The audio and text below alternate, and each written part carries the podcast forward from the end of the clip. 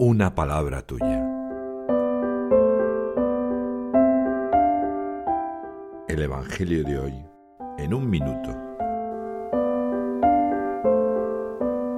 Juan en el capítulo 8, del 12 al 20, reproduce estas palabras de Jesús. Yo soy la luz del mundo, el que me sigue no camina en tinieblas, sino que tendrá la luz de la vida. Los fariseos le increpan cuestionando el testimonio que da de sí mismo. Responde Jesús que no le conocen, pero sí le juzgan. Que el Padre es quien le ha enviado y según su ley, el testimonio de dos es válido. Le preguntan, ¿dónde está tu Padre? Responde, ni me conocéis a mí ni a mi Padre. Si me conocierais a mí, conoceríais también a mi Padre. Conversan en el templo, pero nadie le echa mano porque todavía no ha llegado su hora. Este Evangelio es precioso, me recuerda que Jesús es la luz del mundo e ilumina mis tinieblas que Él espera que yo sea reflejo de su luz para los demás. ¿Sabía que si me atrevo a seguir al Señor veré por fin con claridad? Me atrevo.